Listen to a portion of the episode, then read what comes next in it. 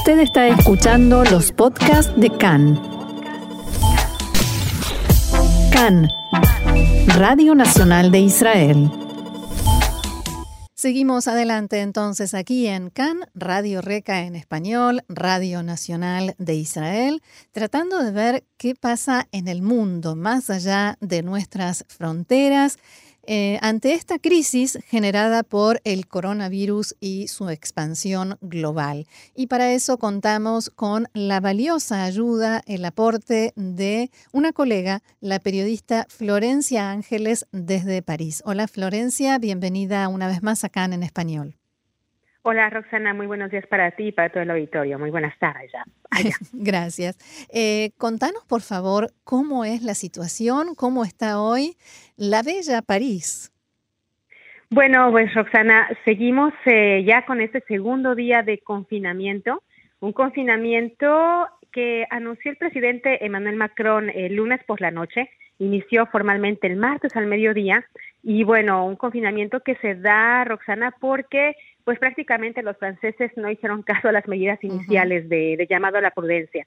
Eh, vamos a recordar que Francia pues tiene, eh, al inicio era el segundo país con más casos en Europa, después de Italia, después, bueno, ya la situación se empeoró en España, pero con este, esta situación tan grave en ese momento que era como segundo país, Macron hizo un llamado eh, de, de televisión en un mensaje a los franceses a que tuvieran prudencia. Por una parte, eso fue el jueves, llamó a los adultos mayores a que pues intentaran no salir de sus casas y a los franceses a reducir los desplazamientos, a no hacer más que lo estricto necesario. Bueno, eso fue el jueves y no sirvió, Roxana, porque incluso el fin de semana hubo un clima, una temperatura muy agradable en París, ¿no? En toda Francia, y se veían pues los parques abarrotados de personas que hicieron picnic, que iban también juntos a hacer ejercicio al cena y entonces pues bueno, esto realmente fue la, la medida que, o, la, mejor dicho, la situación que hizo que Macron tomara medidas más fuertes.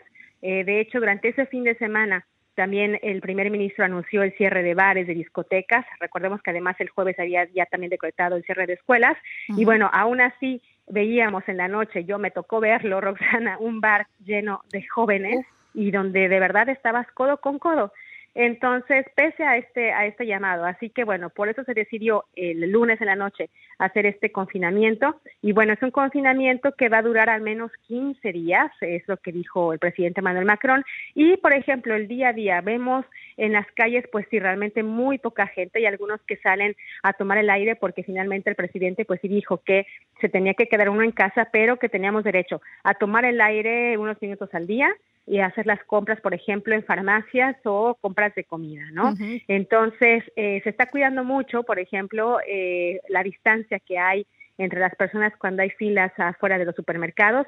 Esa es una imagen que, que vimos ayer, que la vemos hoy, de afuera de los supermercados eh, desde temprana hora. Hay gente esperando justamente poder comprar los alimentos. Recordemos que también aquí, pues al igual que en España, se dieron casos donde la gente entró pues en pánico haciendo compras desmedidas y ahora pues hay un control también en ciertas tiendas para que pues no te puedas llevar, por ejemplo, más de un paquete, un paquete de papel higiénico, no más de dos eh, paquetes de pasta o de arroz, ¿no? Para intentar de cierta manera pues controlar el aflujo de gente que a veces salía con los carritos de supermercado llenos. Todavía, de hecho, una imagen interesante también fue el lunes en la mañana, bueno, perdón, el martes en la mañana, se decir, el confinamiento empezó al mediodía.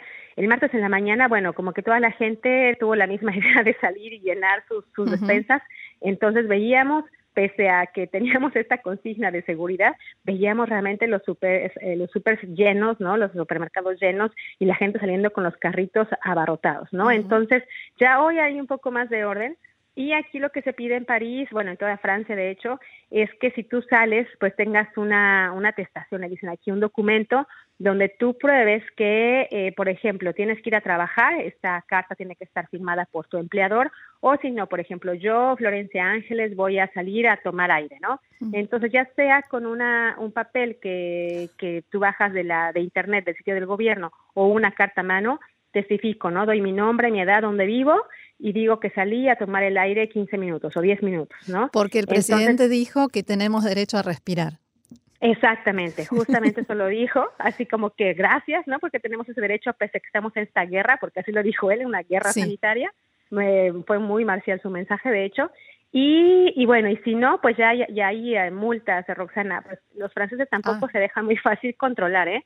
Ya tenemos nada más de, de estos dos días de confinamiento, ni siquiera dos, porque apenas estamos iniciando el segundo, eh, ya hay más de cuatro mil multas, justamente por personas que no respetaron el confinamiento en, en Loas, que es un departamento al este de Francia, incluso hubo gente, jóvenes, por cierto, jóvenes que eh, tuvieron esta idea también de hacer un barbecue, ¿no? Eh, un asado. Entonces, pues la policía fue muy gentil al inicio, les dijo, jóvenes, váyanse a sus casas, no quisieron, no quisieron, hasta que les pusieron una multa de tres mil euros, ¿no? Entonces, es la única manera. También se vio unas imágenes de gente que se iba a las afueras de París o incluso más lejos y que abarrotaron las estaciones de trenes. También, exactamente, lo mismo, ¿no? Justo antes de que cayera este toque de queda, por decirlo de alguna manera, ¿no? exagero realmente, pero bueno, antes de las 12 de, antes del mediodía, eh, pues hubo mucha gente justamente que una noche antes o en la mañana, pues se iba, se iba con a las casas de, de, campo de sus papás, con la familia, muchos rentaron incluso en Airbnb o en otras plataformas digitales una, ah. pues sí, una, una residencia alterna para pasar este confinamiento y pues decían las autoridades, no es aconsejado que salgan, ¿por qué?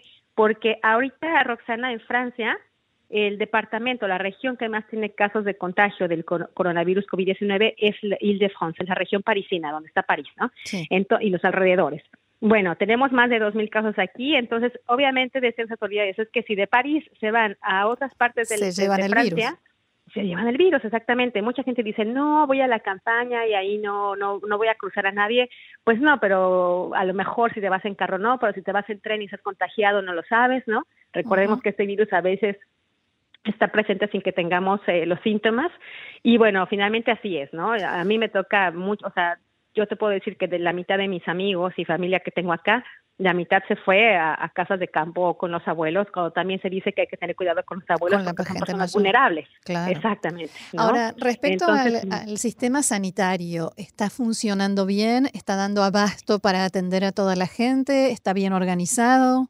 No, lamentablemente ayer uh, teníamos estas afirmaciones de, de, personal médico que decían que ya los servicios de reanimación están saturados, lamentablemente.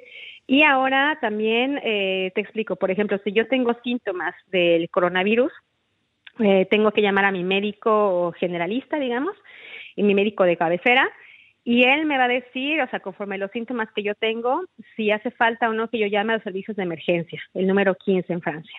Una vez que llamo al 15, igual ahí hacen otra evaluación y de plano si estoy muy mal, pues sí me, me, me canalizan, ¿no? Dicen que tenga que ir a un hospital, pero si no, eh, Roxana realmente está llamado a mucha gente que está mm, infectada, que está contagiada, a quedarse en casa.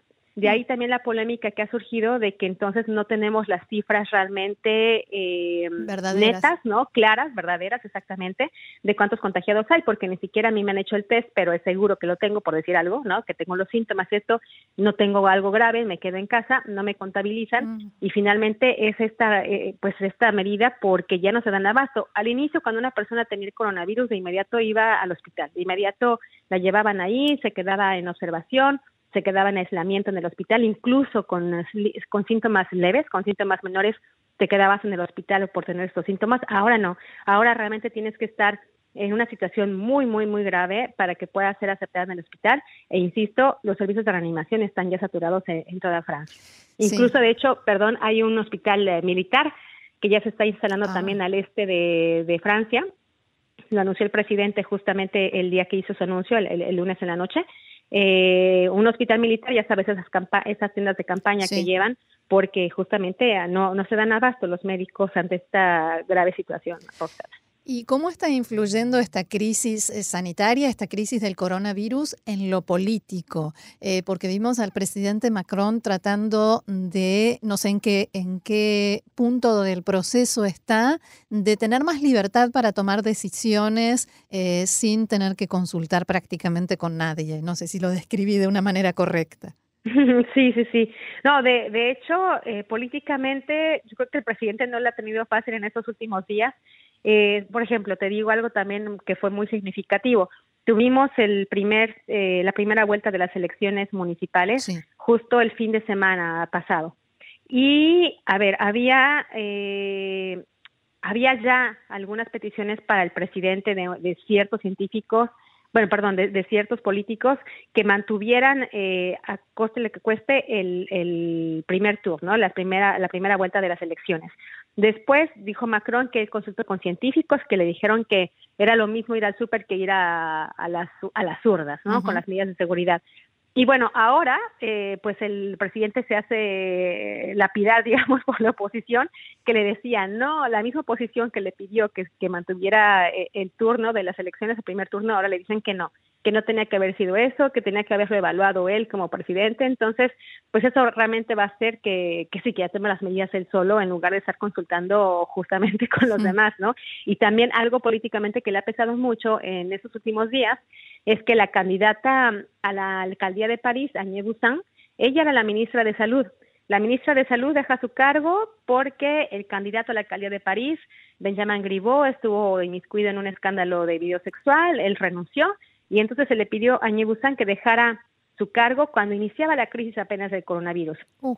Y bueno, ahora ella en el Le Monde dijo hace un día que pues que ella ya había advertido al primer ministro que era muy difícil la situación de, de, mantener las elecciones y que no se podía mantener porque era toda una mascarada, ¿no? Entonces, que eso lo diga una ministra, ¿no? O una exministra, eh, que es candidata del macronismo a la alcaldía de París y en esa situación, pues también ha eh, puesto a pensar, a, o sea, ha, puesto a pensar dentro del partido que lo más seguro es que tengan que buscar un tercer candidato, pero es una voz muy crítica dentro del gobierno y a veces pareciera también que se está quedando un poco solo eh, en los más fieles, ¿no? Eh, Macron con, con, el equipo más cercano, digamos. Claro, porque si el equipo cercano empieza a sacar los trapitos al sol, está en problemas. Mm. Exactamente, y además incluso, vaya, tristemente durante los últimos eh, los últimos meses hemos visto que el partido no que se anunciaba como muy reformador ese partido que, que fundó Emmanuel Macron pues dentro de él mismo hay hay algunas diferencias y se está desintegrando ese movimiento que en algunos eh, momentos se llamó ciudadano. Pues ya muchos criticaban justamente, por ejemplo, la reforma de pensiones y otro tipo de reformas que Macron ha sostenido como su bandera política y realmente pues ha tenido poco a poco también mucha disidencia dentro dentro de su partido. Bueno, pero hoy en día es muy fácil. Al quien, a quien no está de acuerdo se lo manda cuarentena por eh, sospecha de coronavirus y listo. Exactamente, y listo, ya, para, para terminar con, con, la disidencia. Así es. Muy bien, Florencia Ángeles, desde París, muchísimas gracias por toda esta información y por pintarnos un panorama casi, casi que nos has llevado a París eh, con tus palabras. Así que gracias y será hasta la próxima, ojalá con buenas noticias. Esperamos que sí, muy buenas noticias para todos porque pues el mundo está ahorita complicado con esa situación y pues un gusto hablar con ustedes y muchísimas gracias por haberme dado esta oportunidad. Gracias, Shalom. Shalom.